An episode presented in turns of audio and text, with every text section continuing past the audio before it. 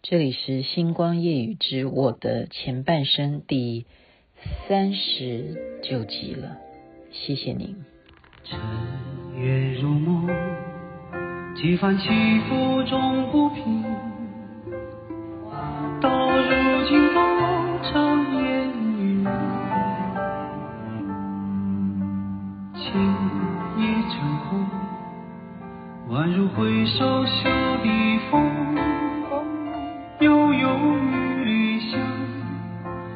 深深旧梦中。很多年轻人不知道这首歌耶，这当年很红的，是连续剧的主题曲，是罗文唱的。不过现在你听的是李健所演唱的《尘缘》，您所听的是《星光夜雨之我的前半生》雅琪妹妹的故事第三十九集。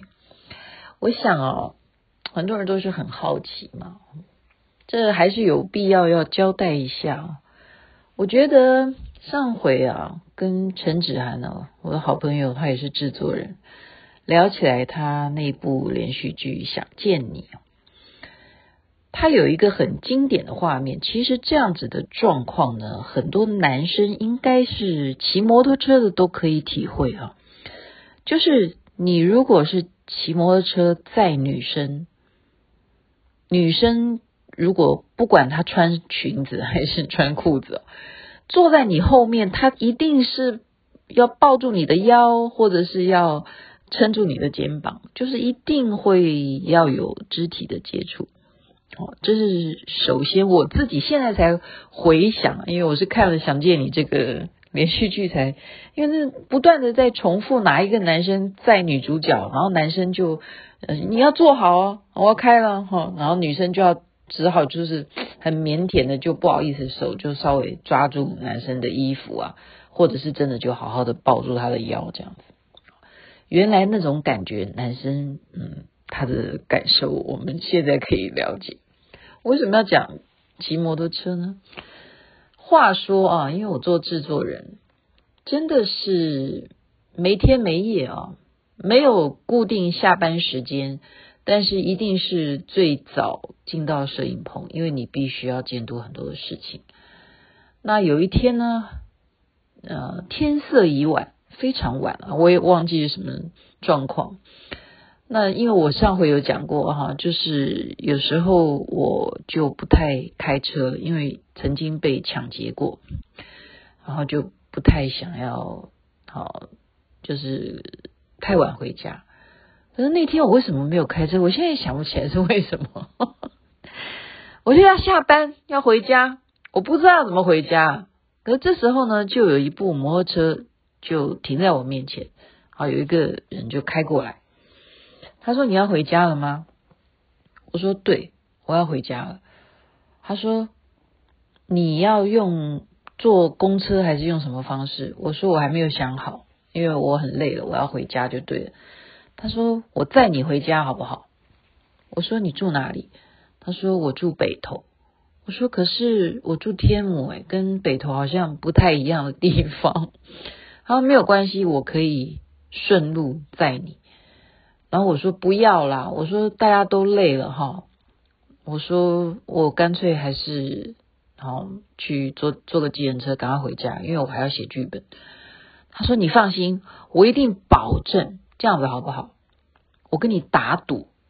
我说打什么赌？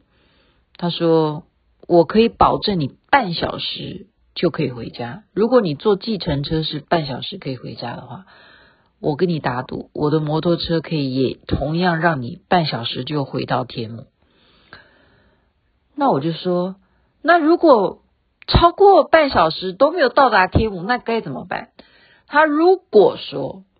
超过半小时，我竟然没有让你回到家的话，那我一定会请你吃一顿大餐，就算我欠你的。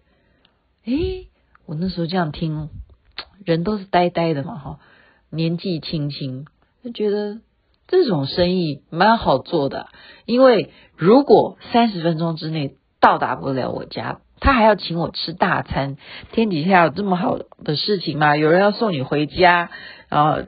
特别，他又住北头，又不住天母，他还要这样绕路，然后最后他才能回到自己的家。然后他如果没有在三十分钟之内让你回到家的话，他还要请你吃饭。哇，我觉得我真的赚到。然后我就说好，那这样成交。哈，我觉得像演电影一样。好，于是呢，我就上车啦。那上车你要怎么样？你要坐好，是不是？戴好准准备好的安全帽。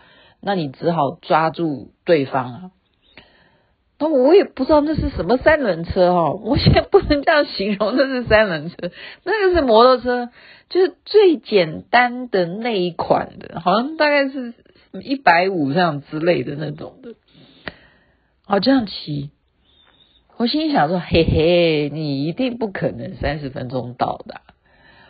大家想想看嘛，他真的就是故意的。我觉得真的就应该就是故意的吧，根本就是像三轮车。我刚刚为什么要讲三轮车？就是骑的有够慢，简直是慢到有没有时速十公里呀？好，就那个那个摩托车本来就是不是可以骑得很快，但是。再怎么样，他也可以稍微快一点嘛，因为你要跟人家打赌三十分钟要把人家送回家的，真的是好慢好慢哦。我觉得那趟这样开下来，几乎快五十分才到达我家哎。所以啊，这个就是什么啊？我觉得应该真的是精心设计啊，真的应该叫精心设计，就是这样，一定输了嘛。你说三十分钟，结果我说好，下车以后，你看你根本就输了吧？你还敢跟我打赌？好，你就欠我的啦。他说没问题，那我欠你的，我一定会好好的补偿你。真的非常抱歉，害制作人呢这么晚才回到家，算我错了，因为我估计错误，摩托车是绝对赢不了计程车的。所以现在。今天的节目要很简单，我就是要告诉人家，上车这件事情很重要。我终于明白，人家会说：“哎，上了人家的车，那个车是什么车？”哈，原来这个车这样子的人呢，我未来就会是你所赋予你那一生的对象。这是什么情况？就是说，后来他当然就是请你吃。一顿大餐，然后呢，就有一个非常非常愉快的晚餐。那真的是我这一辈子啊、应该讲是笑得最开心。然后单独跟一位男士吃饭，然后笑到肚子痛，然后笑到啊、心花怒放。